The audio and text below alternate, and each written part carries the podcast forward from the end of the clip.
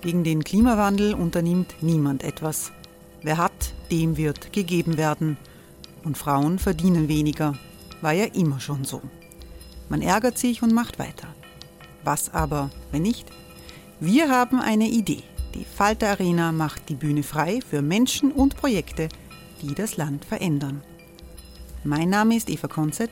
Ich leite das Politikressort im Falter. Und am Sonntag, den 26. Mai, veranstalten wir im Wiener Stadtsaal die nächste Falter Arena. Mit dabei unter anderem der ehemalige Politiker und Neosänger Matthias Strolz, Theresa Imre von Markter, Sonja Jöchtel von Love Politics oder Kari Ochsner von Ochsner Wärmepumpen. Machen statt jammern. Wir schauen uns an, wie das funktionieren kann. Kommen auch Sie vorbei. Alle Informationen und Tickets finden Sie unter falter.at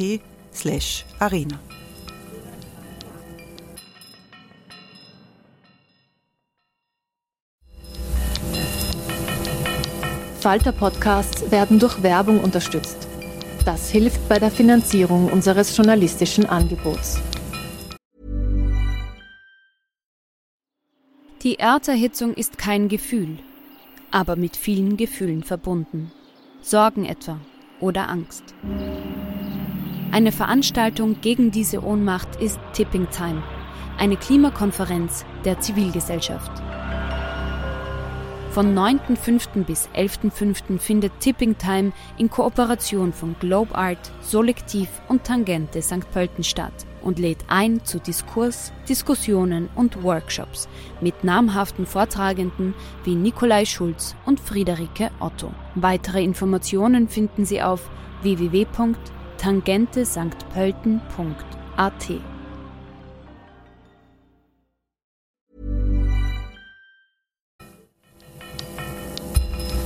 Falter Radio, der Podcast mit Raimund Löw.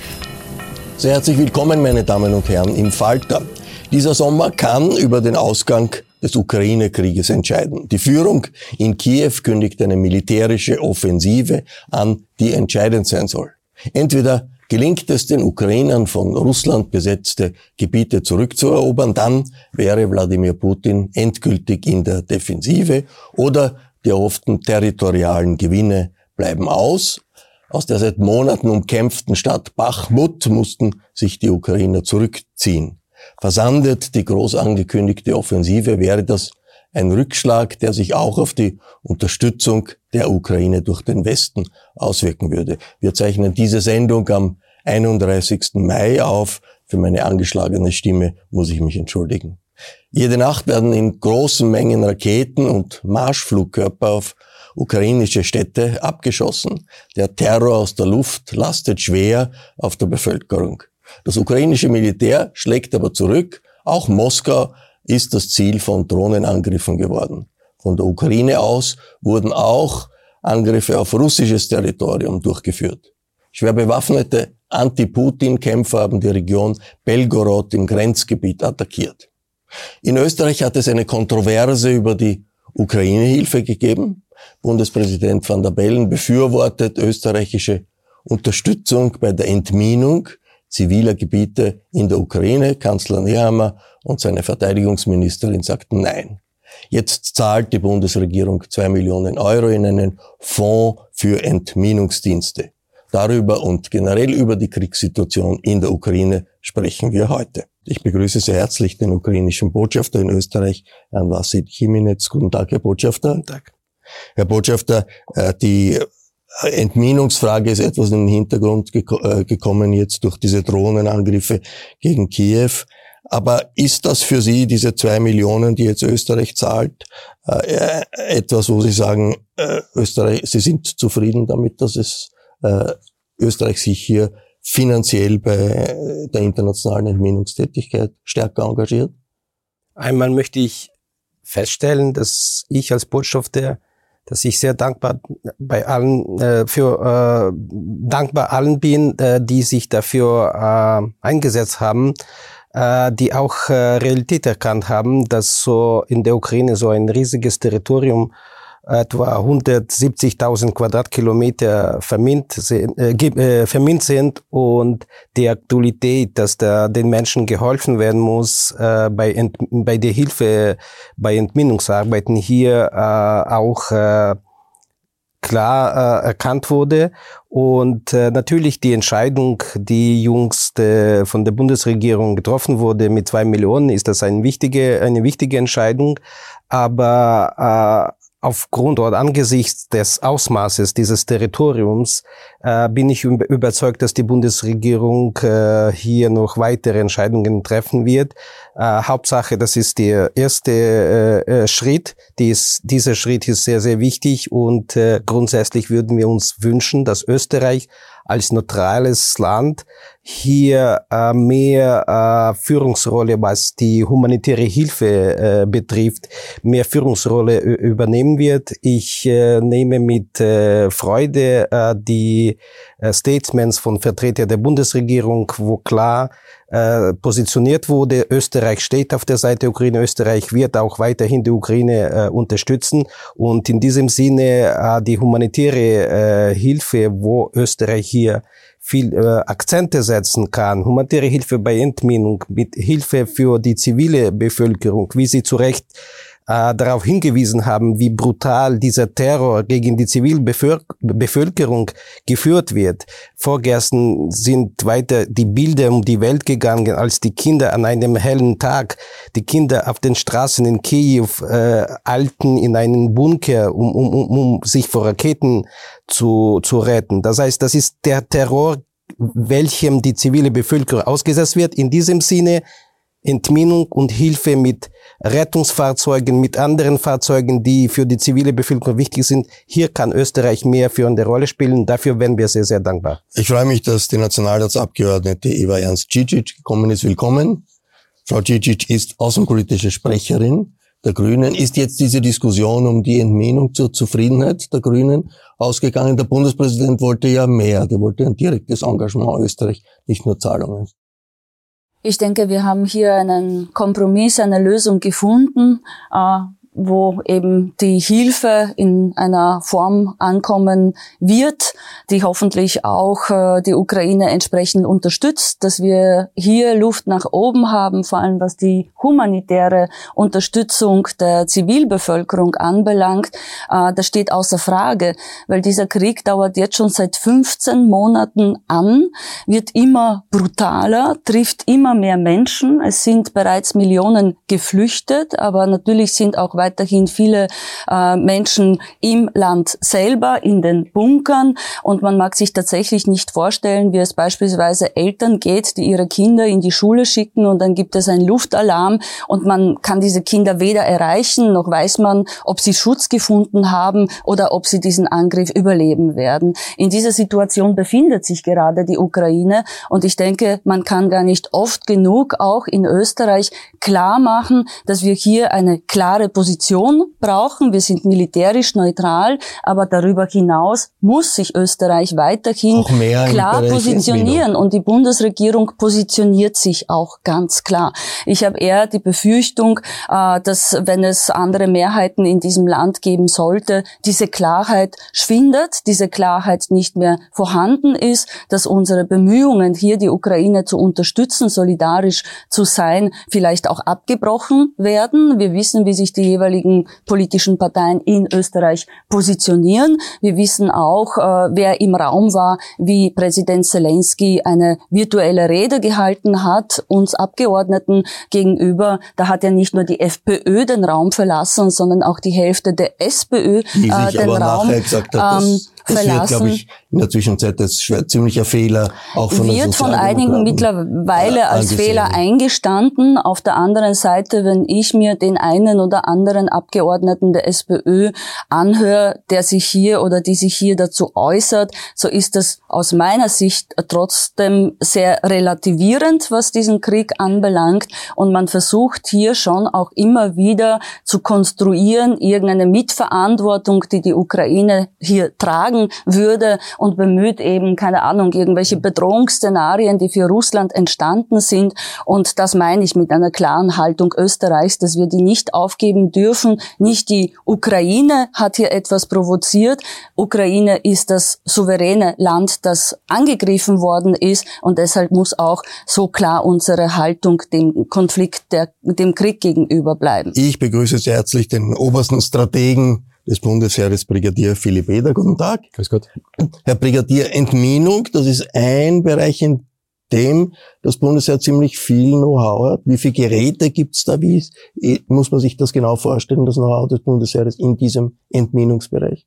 Es ist sehr äh, differenziert wie immer zu betrachten, es ist nicht schwarz-weiß. Ähm, es gibt ja unterschiedliche Formen der Entminung. Das beginnt also von der Handgranate, die so irgendwo versteckt wurde, als, als Sprengfalle, wie wir sagen, und geht bis zu großräumigen Räumungen von Feldern, wo äh, Ackerbau eigentlich betrieben werden sollte.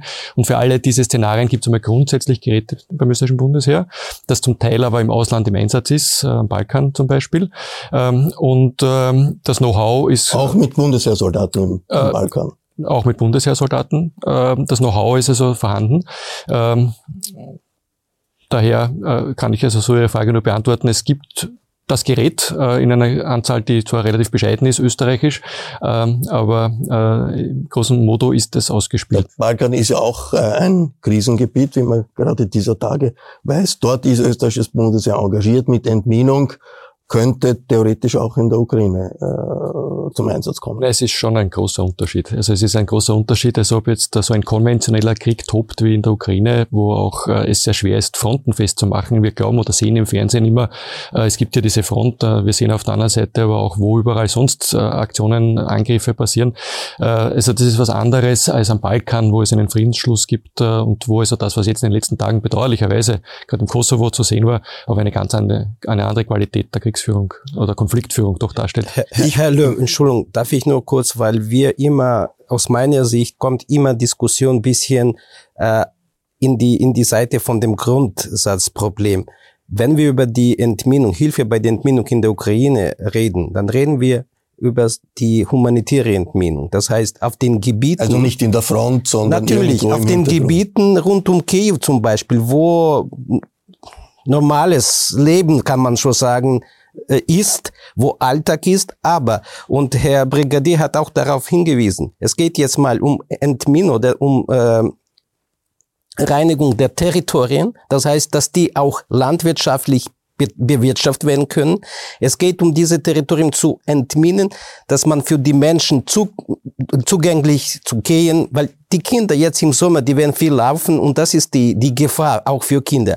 Aber wie der Präsident Zelensky in seiner Rede viele Fälle angeführt hat, es gibt diese Sprengfallen in den ge zivilen Gebäuden, in den Häusern, innerhalb den Häusern, wenn sie in eine Küche, ein Kühlschrank, also das zeigt auch dieses verbrecherische Gesicht dieser, dieser äh, Russen, dass sie auch dort in den Häusern das alles hinterlassen haben, wo jede Zeit, jede Sekunde, wenn die Fachleute das nicht überprüfen, die Gefahr äh, lauert auf die zivile Bevölkerung. Darum geht es. Ich möchte äh, äh, Gerhard Mangott begrüßen. Guten Tag. Gerd Mangott ist Politikwissenschaftler und Russland-Experte. Er ist über Zoom aus Innsbruck äh, zugeschaltet. Herr Professor, hat es eigentlich in Russland irgendwelche Reaktionen gegeben auf diese Entminungsdiskussion? In Österreich auch das Engagement des Bundespräsidenten? Ja, das hat es. Die Sprecherin des russischen Außenministeriums hat hier eine klare Aussage getätigt. Sie hat gesagt, dass Österreich einfach die Grundsätze seines neutralitätsrechtlichen Status verlassen hat, dass seine Neutralität nicht mehr glaubwürdig ist, nicht nur wegen dieser Diskussion um die Entminung, sondern ganz grundsätzlich aufgrund der österreichischen Haltung, die Ukraine zu unterstützen, das Opfer zu unterstützen. Also Russland zieht den Zweifel, es zieht den Neutralitätsstatus von Österreich in Zweifel, aber auch den etwa der Schweiz. Also das ist eine klare Äußerung gewesen, die man in Moskau gehört hat, die aber keine wesentliche Bedeutung hat für diese innerösterreichische Diskussion, wie man sich in dieser Frage positionieren soll. Und wie Österreich seine Neutralität definiert, das ist äh, ja allein Sache der Österreicherinnen und Österreicher. Da hat Moskau nicht mitzureden, oder? Nein, äh, die Neutralität wurde in einem Gesetz festgelegt am 26. Oktober 1955. Diese Neutralität kann auch wieder aufgehoben werden. Äh, Österreich ist kein, in keiner Weise völkerrechtlich gebunden, an diesem Status festzuhalten. Es ist nur eine unselige Situation in Österreich, dass seit vielen Jahrzehnten nicht darüber gesprochen wird, was Neutralität bedeutet, wovor sie schützt, wovor sie nicht schützt, was man tun kann, was man im Rahmen der Europäischen Union tun muss. Artikel 42.7 EU-Vertrag. Äh, das ist äh, eine große, große, unselige Situation in diesem Land. Und auch die Debatte um die Entminung hat hier keine größere Klarheit gebracht. Und das ist das eigentliche, eigentliche Bitternis. Ich begrüße sehr herzlich Martin Staudinger im Studio. Hallo. Hallo. Martin Staudinger leitet das Online-Medium Falter Morgen. Er ist langjähriger Außenpolitik-Journalist. Was sagt uns diese Debatte um die Entminung, was der Österreich tun kann, tun soll, generell über die Haltung Österreichs gegenüber der Ukraine und dem russischen Krieg? Ich möchte Frau Abgeordneten ein bisschen widersprechen. Ich sehe diese Klarheit eigentlich nicht, von der Sie gesprochen haben, wobei ich das den Grünen als Koalitionspartner eigentlich gar nicht so zum Vorwurf machen möchte. Aber ich habe eher den Eindruck, Österreich versucht, sich da durchzuschmuggeln und durchzulavieren.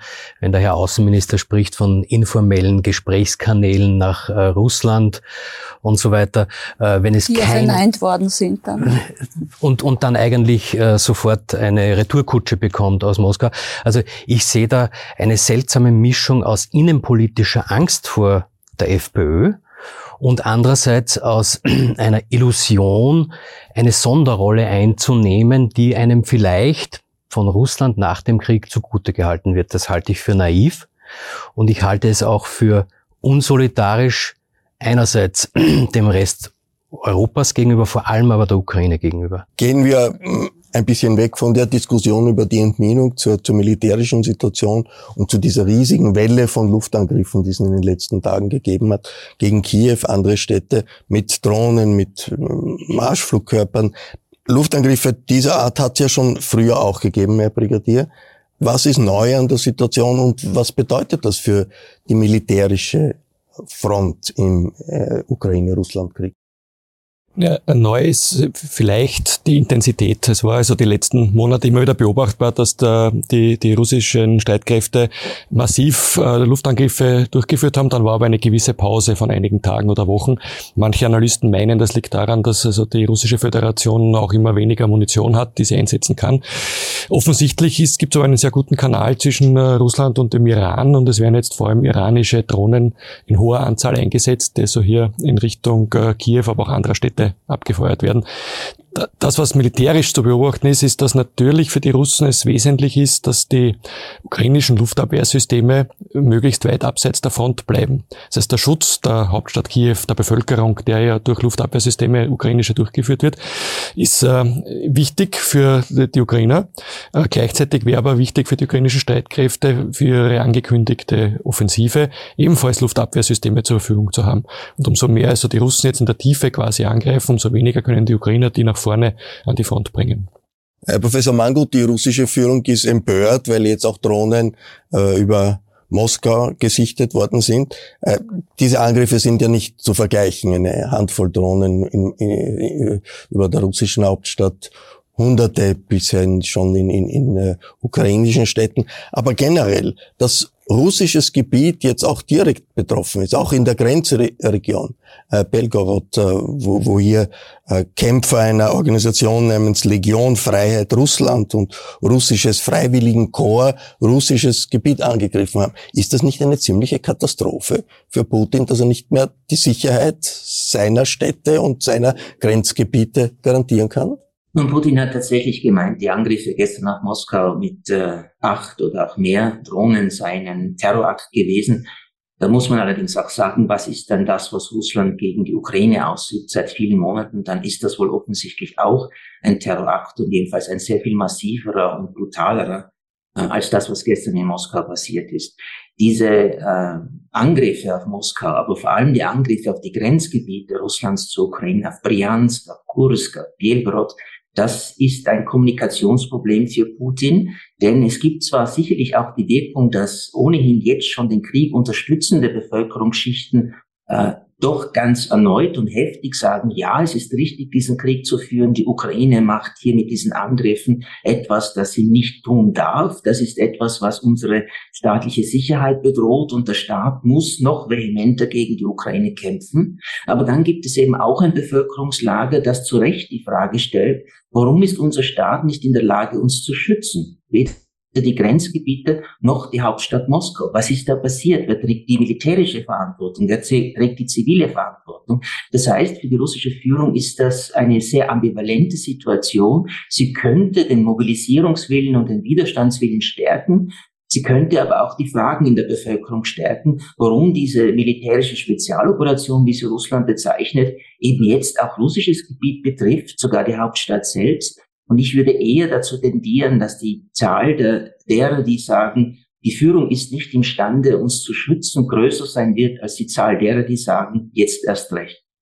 Herr Botschafter, es ist schon angesprochen worden, diese Drohnenangriffe haben möglicherweise mit der geplanten ukrainischen Offensive zu tun, weil Russland die Luftabwehr der Ukraine möglichst äh, woanders äh, im Einsatz haben will. Wie wichtig ist diese angekündigte Offensive für die, für die Ukraine und warum kündigt man das so deutlich an? Denn normalerweise bei militärischen Fragen versucht man doch möglichst geheim zu agieren und das kann ja immer alles ganz anders kommen, als man das plant. Das ist schon von der Ukraine als ganz entscheidende Kriegsphase angekündigt worden, oder? Sie haben recht, aber ich sage, die entscheidenden Phasen haben wir mehrere schon erlebt. Vielleicht, wenn Sie wollen, seit dem 24. gibt es jeder Tag vielleicht oder jeden Monat gab es eine entscheidende Phase, Phasen. Zunächst gab es wichtig, ein paar Tagen, eine, eine Woche durchzuhalten, dass dieser Plan ursprüngliche Plan, drei Tage Blitzkrieg, das nicht aufgeht. Und dann, es war wichtig von Kiew, äh, rum um Kiew, äh, die äh, zurückzudrängen, die Russen zurückzudrängen. Was heute, äh, wenn wir zu, zu, zum heutigen Tag kommen, äh, sind einige Dinge, äh, die für mich wichtig, und da komme, werde ich dann auch eingehen, was der Herr, äh, Herr Brigadier äh, gesagt hat. Einmal diese Welle von Raketenangriffe, Drohnen-Raketenangriffe auf, auf, auf die Städte der Ukraine, vor allem auf Kiew, die haben auch gezeigt, wie wichtig für die Ukraine diese internationale Hilfe ist und wie effektiv diese Hilfe, jetzt reden wir über Luftabwehr, wie effektiv sie auch eingesetzt ist. Äh, meine, meine, meine Damen und Herren, stellen wir uns vor, wenn wir diese Hilfe nicht gehabt hätten, diese äh, Systeme der Luftabwehr, wie viel tausend Menschen Toten hätten wir heute zu, zu, zu beweinen? Das ist die eine Sache. Und die andere Sache zeigt, mit jede, jede Hilfe zählt. Und wir, die Ukraine und unsere ukrainische Streitkräfte, die sind auch gut vorbereitet, diese Hilfe richtig zu, einzusetzen, effektiv zu, zu, zu äh, zu verwenden. Das ist die eine Sache. Die andere Sache ist, Angriffe auf die Städte, auf zivile Infrastruktur zeigt die Schwäche von Putin, von seinem System, weil sie militärisch, ich komme jetzt auf äh, Antwort auf Ihre Frage, militärisch haben sie noch nichts Richtiges erreicht und die versuchen jetzt mal die Menschen, zivile Menschen zu brechen. Äh, Offensive. Es ist natürlich wichtig, weil wir weiter das tun wollen, was wir vom ersten Tag gesagt haben. Unser Land, unsere territoriale muss, territoriale Integrität muss befreit werden. Dafür haben wir Streitkräfte äh, der Ukraine. Dafür ist der starke Wille da. Und dann natürlich haben wir Hilfe bekommen und wir wollen das äh, zurückbekommen, was uns gehört. Und wir sehen, die russische, auch russische Militär an der Frontlinie ist moralisch auch nicht so, dass sozusagen wir, haben, wir sehen eine gute Chance. Frau, Frau Abgeordnete, wie weit geht eigentlich die Solidarität jetzt Österreichs auf der einen Seite, aber überhaupt Europas auch mit, mit der Ukraine? E, etwa, wenn es darum geht, die Krim zurückzuerobern oder andere Gebiete, die Russland besetzt hat, zurückzuerobern, hat man oft den Eindruck, da sind dann die Europäer plötzlich sehr zurückhaltend und sagen, naja, da sollte man sich nicht so festlegen. Äh, man sollte da ein Angebot machen an Russland, dass ein Teil der eroberten Gebiete Russland behalten kann, was moralisch, vielleicht staatspolitisch sehr problematisch ist, aber in äh, Kriegssituationen kann es immer wieder zu einem Waffenstillstand kommen, der nicht für alle äh, befriedigend ist. Hiring for your small business? If you're not looking for professionals on LinkedIn, you're looking in the wrong place. That's like looking for your car keys in a fish tank. LinkedIn helps you hire professionals you can't find anywhere else, even those who aren't actively searching for a new job but might be open to the perfect role. In a given month, over 70% of LinkedIn users don't even visit other leading job sites. So start looking in the right place. With LinkedIn, you can hire professionals like a professional. Post your free job on linkedin.com slash people today.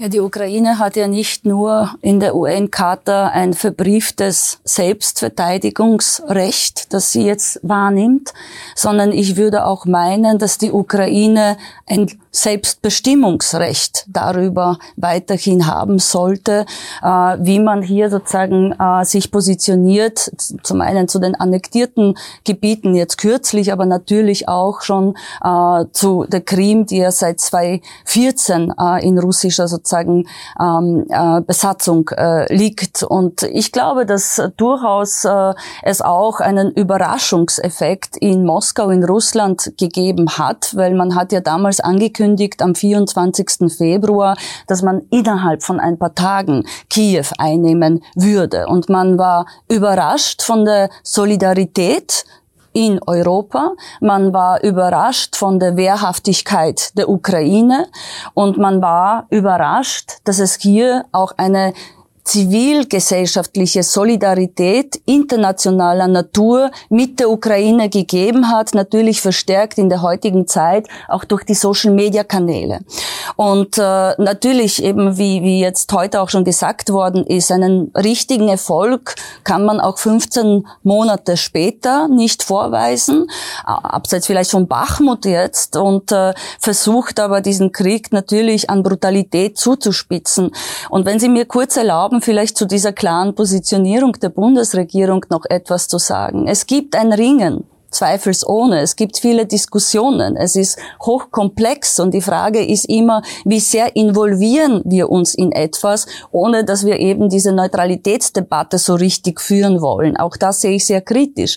Aber die Frage ist, was ist am Ende die Konklusion und welche Position vertreten wir am Ende? Und die ist im Moment zumindest, was die Solidarität und die humanitäre Unterstützung anbelangt, einfach unumstößlich. Und wenn ich daran denke, dass ziemlich genau genau vor fünf Jahren jetzt Sebastian Kurz als Kanzler im Beisein von Wladimir Putin diesen unsäglichen OMV-Vertrag bis zwei 1040, der uns bis heute knebelt unterzeichnet hat, die die ganze Energiepolitik in Österreich lähmt, uns Milliarden kostet und uns jetzt mit der russischen Kriegswirtschaft verbindet und wo wir so schwer rauskommen, dann bin ich sehr froh, dass die Grünen hier mitreden und dann bin ich sehr froh, dass wir diese Debatten führen und am Ende so eine Position Stimmt, haben. aber, aber, aber eine richtig, eine alleinige Spezialität der ÖVP war das natürlich nicht, diese Verbindung mit, mit Russland.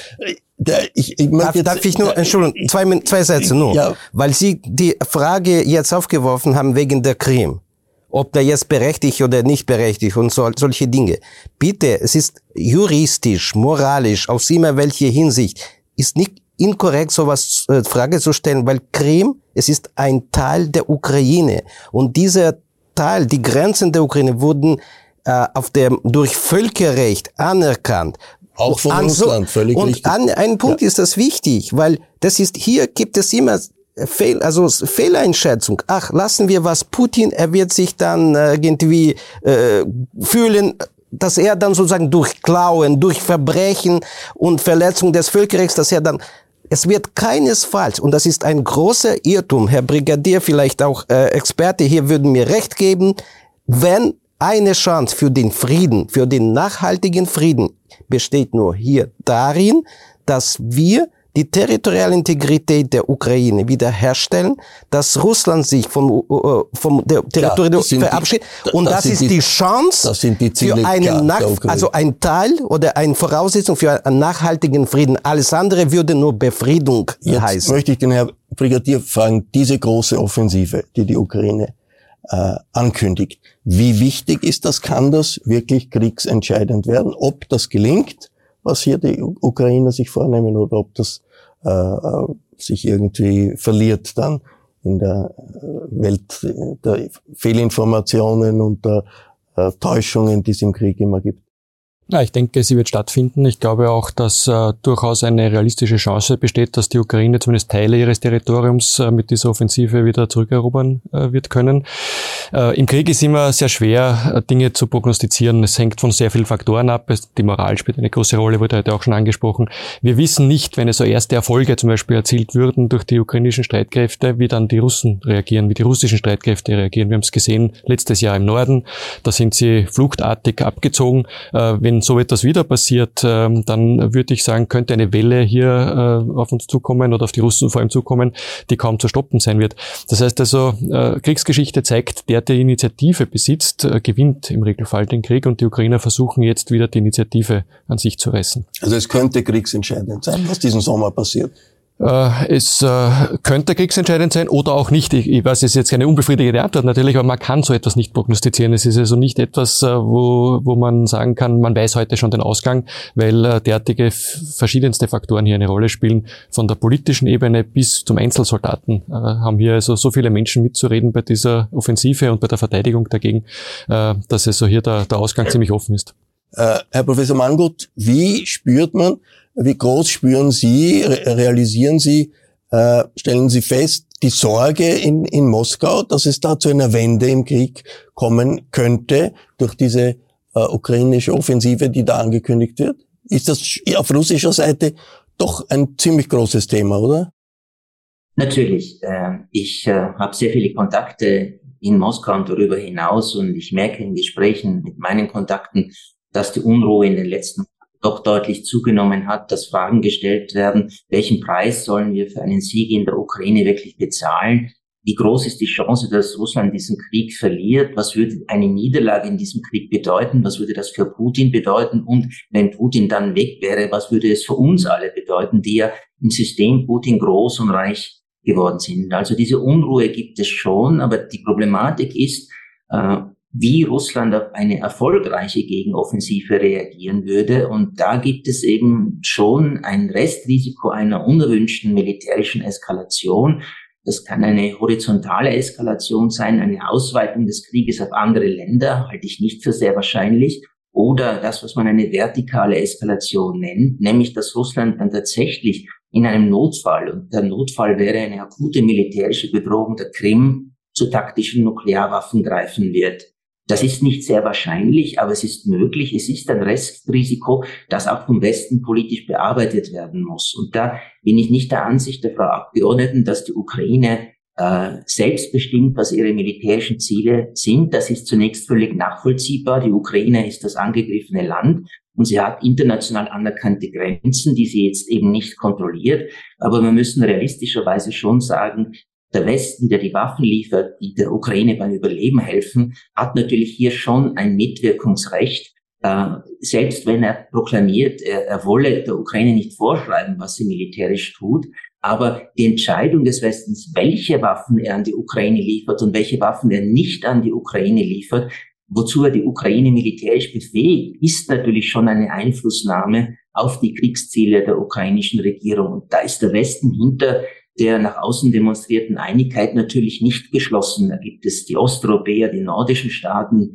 die Briten, die hinter diesem maximalistischen Kriegsziel der Ukraine sind, nämlich das gesamte Territorium von russischen Besatzungstruppen zu säubern. Und dann gibt es andere Regierungen, die eben diese vorhin angesprochene Eskalation befürchten und daher auch ins Spiel bringen, dass das Kriegsziel moderater sein müsse, etwa die Zurückdrängung der russischen Truppen auf die Frontlinie vom 23. Februar des letzten Jahres. Jetzt, äh, Herr Professor Mangold, wenn man sich äh, russische Fernsehen ansieht, Clips, gerade in den letzten Tagen, da hat man den Eindruck, Teile der russischen Elite sind verrückt geworden. Also gibt es Leute, die ausführlich diskutieren, ja, mit Atom Nuklearwaffen London angreifen, Paris angreifen.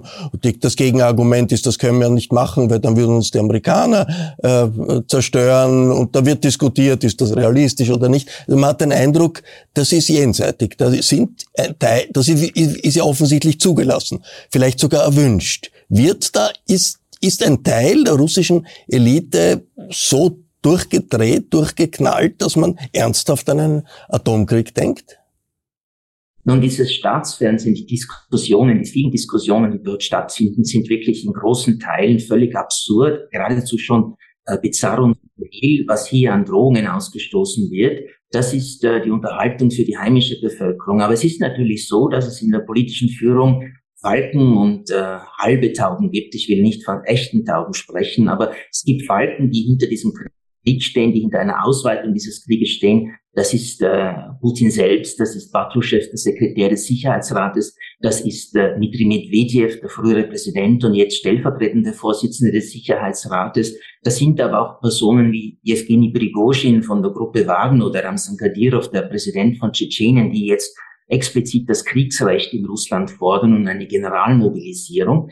Aber man muss äh, neben der, der Konstatierung, dass es solche Falten gibt, die für eine Eskalation des Krieges tatsächlich bereit wären, auch sagen, manche der Äußerungen, die wir von der politischen Führung hören, die sind auch äh, taktischer Natur, die sind nicht ernst gemeint. Also wenn Medvedev beispielsweise davon spricht, dass die Ukraine aufgeteilt werden soll zwischen Russland und der Europäischen Union, Ländern der Europäischen Union, dann ist das natürlich völlig absurd und grotesk. Aber bei Medvedev muss man erstens bedenken, dass er dem Alkohol sehr zugetan ist. Und zum Zweiten muss man bei Medvedev denken daran, dass er natürlich seine politische Karriere absichern möchte für eine Zeit nach Putin. Medvedev ist durch Putin groß geworden, durch diese enge Zusammenarbeit mit Putin. Er muss sich jetzt bei den Falken andienen, muss hier besonders kriegstreiberisch auftreten, damit er auch in der Ära nach Putin noch in der ersten Reihe der russischen Politik steht. Also das muss man auch äh, hier mit einbeziehen als Faktor für diese wirklich kriegshetzerischen Äußerungen von Dmitri Medvedev und anderen. Hat das Martin Staudinger eigentlich schon gegeben? Also dass wirklich ein Atomstaat so äh, offen diskutiert im staatlich äh, kontrollierten Fernsehen, wir äh, überlegen jetzt die halbe Welt mit Atomwaffen anzugreifen, ist doch eigentlich ein, für, für die Stimmung und für die Atmosphäre eines, eines Landes Sowas hat's, hat hat's, glaube ich, noch nie gegeben. Mir wäre das auch Heißt nicht, aber doch etwas, oder? Dass ein das, Staat sich in diese Richtung entwickelt. Mir wäre das auch nicht erinnerlich. Ich glaube, retrospektiv haben wir vieles nicht gesehen hier in Mitteleuropa, nämlich diese jahrelange, langsame Aufheizung der, der Bevölkerung und der Öffentlichkeit in Russland genau durch diese Talkshows im Fernsehen, durch Serien, durch Bücher und so weiter. Also man hat jetzt retrospektiv den Eindruck, da wurde wirklich etwas vorbereitet und das hat sich natürlich äh, verfestigt mittlerweile in der, in der Bevölkerung. Ich wollte jetzt nur noch ganz kurz einmal zur, zur Offensive zurückkommen. Weil meine Befürchtung ist, die kann zwar militärisch erfolgreich sein, aber sie wird insofern nicht kriegsentscheidend sein, dass man sich ja immer vor Augen führen muss, Putin, Putin Russland hat angekündigt und es sich zum Ziel gesetzt, die Ukraine zu vernichten.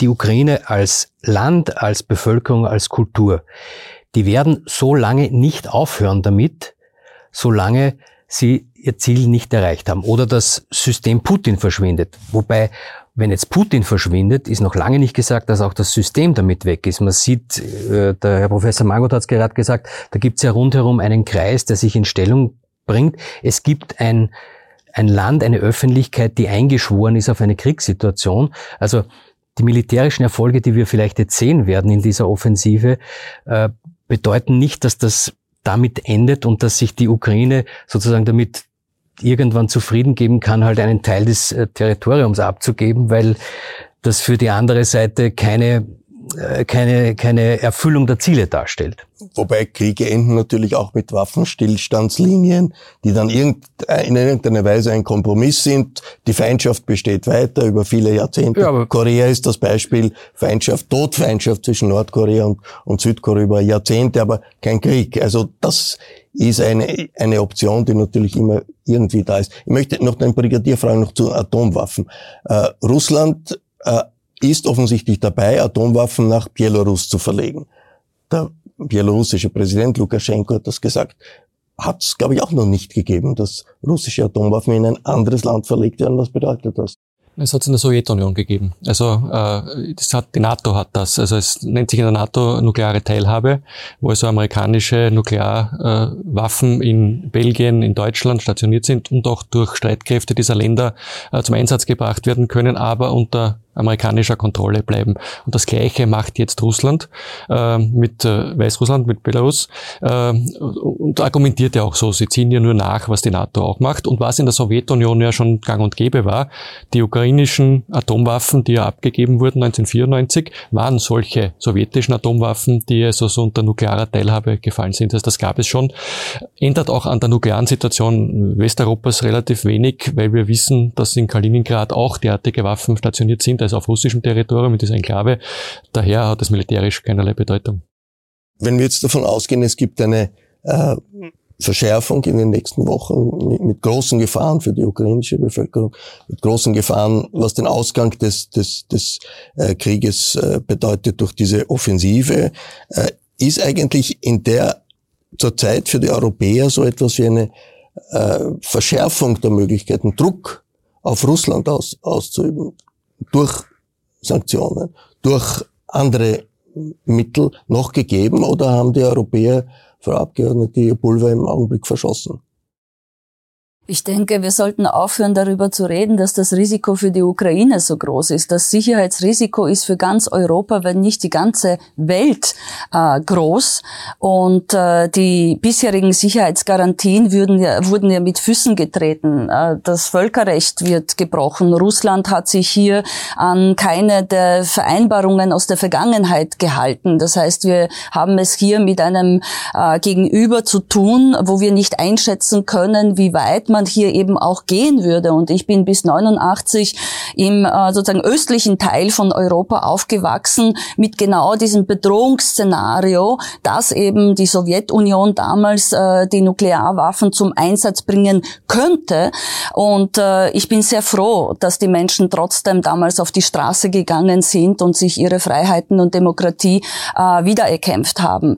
Und äh, ich bin, gebe ich ehrlich zu, auch ein bisschen ratlos im Moment, wie Sicherheitsgarantien mit eben einem Gegenüber wie Putin oder einer, in, in einer aufgeheizten Stimmung in Russland aussehen könnten, dass eben auch Ukraine sagt, wir fühlen uns sicher genug, um überhaupt in Verhandlungen zu gehen.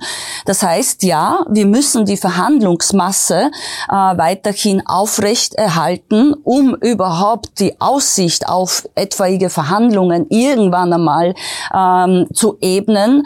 Und dazu gehören nicht nur Sanktionen, dazu gehört nicht nur weiterhin internationale Isolation von Putin, sondern dazu gehört natürlich auch die militärische und humanitäre Unterstützung aus Österreich, nur humanitäre Unterstützung der Ukraine, die natürlich hier nicht abbrechen darf.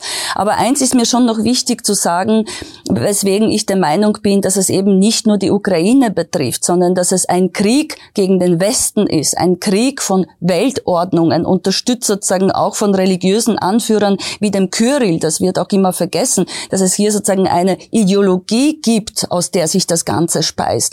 Und wenn wir jetzt in den Kosovo schauen, ja, wo sozusagen gegen die äh, NATO sozusagen stationierten Soldaten dort vorgegangen wird mit Vucic seiner Hilfe, wenn wir nach Bosnien schauen, wie fragil die Situation ist und der Dodik zum Lavrov fährt und sozusagen Handshake-Fotos macht, dann sollte uns endlich klar werden, dass es keinen Krieg gegen die Ukraine gibt, wo es um ein paar Gebiete geht, sondern dass es wirklich darum geht, ihnen das Existenzrecht aus, abzusprechen. Das ist hochfaschistoid. Und wir haben gesagt, in Europa nie wieder. Und hier fangen wir an zu relativieren. Und dass die Gefahr eben nicht nur für die Ukrainer und Ukrainen, äh, Ukrainerinnen da ist, sondern für die gesamte Weltordnung. Und das ist eine sehr akute, sehr gefährliche Situation, aber keine, aus der wir einfach sozusagen uns zurückziehen können, sondern wofür wir Verantwortung übernehmen müssen. Herr Botschafter, äh, bekannt sind die großen Forderungen der Ukraine, äh, wie äh, das ukrainische Militär besser ausgerüstet werden soll. Lange Diskussion um Kampfpanzer, lange Diskussion jetzt auch um Kampfflugzeuge F-16, wo äh, die Amerikaner jetzt zugestimmt haben, äh, dass diese Kampfflugzeuge auch geliefert werden sollen. Das wird alles noch eine Zeit lang dauern. Wo sehen Sie die nächsten wichtigen Schritte, die Österreich setzen kann äh, in den nächsten Wochen, um äh, die Solidarität mit der Ukraine zu verbessern. Darf ich äh, vorher dann äh, bisschen äh, jetzt mal zurück zur Diskussion und äh, was äh, Herr Professor gesagt hat und da möchte ich ihm widersprechen, weil die Ukraine wird entscheiden, wie welche Gebiete oder wie die äh, Befreiung des Landes aussehen äh, kann. Und da sage ich noch einmal sehr, sehr eindeutig. Wiederherstellung der territorialen Integrität, das wird die Ukraine entscheiden. Und das wichtig ist, dass auch unsere Partner, die uns auch jetzt mal militärisch helfen, das auch schon äh, genauso sehen und zugestimmt haben. Das sehen, die gibt's, die Statements sind sehr, sehr eindeutig und die sind auch klar. Äh, natürlich, äh, keiner in der Ukraine unterschätzt die russischen Truppen. Wir verstehen, also unsere Militärleute, die verstehen, was, was für eine Macht auf dem äh, Kampffeld ist, äh, mit Länge mehr als äh, 1400.000 äh, äh, Kilometer lang. Aber die Linie ist klar und auch der Westen versteht das. Das ist eine Sache. Die andere Sache, Diskussion, die auch hier geführt wird, äh, es, die ist typisch für den Westen noch immer. Nicht für den ganzen, äh, viele, also den ganzen Westen, aber für viele Länder und sehe ich auch. Wie würde Russland darauf reagieren? Das hören wir schon seit langem. Aber ist ja berechtigt in einer. Das, das hören wir seit dem 24. Februar, als auch hier im Europa überall man uns gesagt hat, lieber, äh, ihr, ihr, dürft, ihr dürft euch nicht verteidigen, lass man den, oder vielleicht seit 2014, lass man den Krim, der wird zufrieden sein. Lass man den Donbass, er wird zufrieden sein. Sagen Sie mir, welche gibt es noch, welches Potenzial für weitere Eskalation hat noch Putin? Er hat alles jetzt mal, sogar, äh, Herr Brigadier, Sie, Sie, Sie würden mir zustimmen, sogar diese äh, Hyperschallraketen Kinjal, das war Stolz von Putin. Er hat überall gesagt, gegen solche Raketen gibt's keine äh, Luftabwehr. Auch das haben wir gezeigt, dass es nur ein, ein Bluff ist, nichts mehr. Herr Botschafter, was sollte, Herr Löw, könnte Österreich besser tun? Herr Löw, wichtig ist festzustellen, bitte keine Angst vor Russland mehr haben. Das war die Taktik über Jahrzehnte, dass Russland immer darauf gebaut hat, in den westlichen Eliten Angst zu schüren nach dem Motto, der Westen oder die allen müssen Angst vor Russen haben. Und wenn man Angst vor Russland hat, dann können wir alles tun, was wir wollen. Wir werden mit keinen Konsequenzen äh, rechnen. Und das hat funktioniert bis zum 24. Februar. Das ist jetzt mal sehr, sehr klar zu verstehen. Hilfe von Österreich. Ein Punkt, ein, ein ganz wichtig. Was ist Ihnen am wichtigsten im Augenblick? Wie wir besprochen haben, Österreich weiter mit humanitären Hilfe Entminen, humanitäre Entminen, humanitäre Hilfe, Rettungsfahrzeugen, Fahrzeugen für ähm, Gemeinden. Das ist enorm wichtig und wir, das sehen wir, dass Österreich hier sehr, sehr, sehr stark äh, machen kann. Das waren Einschätzungen zur Gefahr einer weiteren Eskalation des russischen Ukraine-Krieges. Ich bedanke mich für die Diskussion. Danke für Ihr Interesse. Im Falter lesen Sie jede Woche das Wichtigste zu den aktuellen Ereignissen im Inland und im Ausland. Daher empfehle ich ein Abonnement des Falter.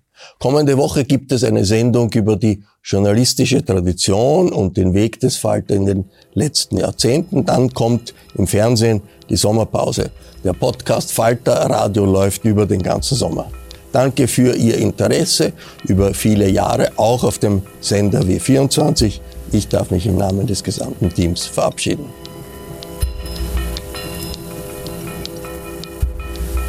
Sie hörten das Falterradio, den Podcast mit Raimund Löw.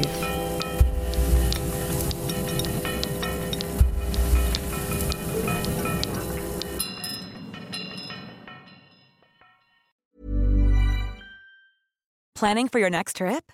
Elevate your travel style with Quince. Quince has all the jet setting essentials you'll want for your next getaway, like European linen, premium luggage options, buttery soft Italian leather bags, and so much more and is all priced at 50 to 80% less than similar brands. Plus, Quince only works with factories that use safe and ethical manufacturing practices. Pack your bags with high-quality essentials you'll be wearing for vacations to come with Quince. Go to quince.com/pack for free shipping and 365-day returns.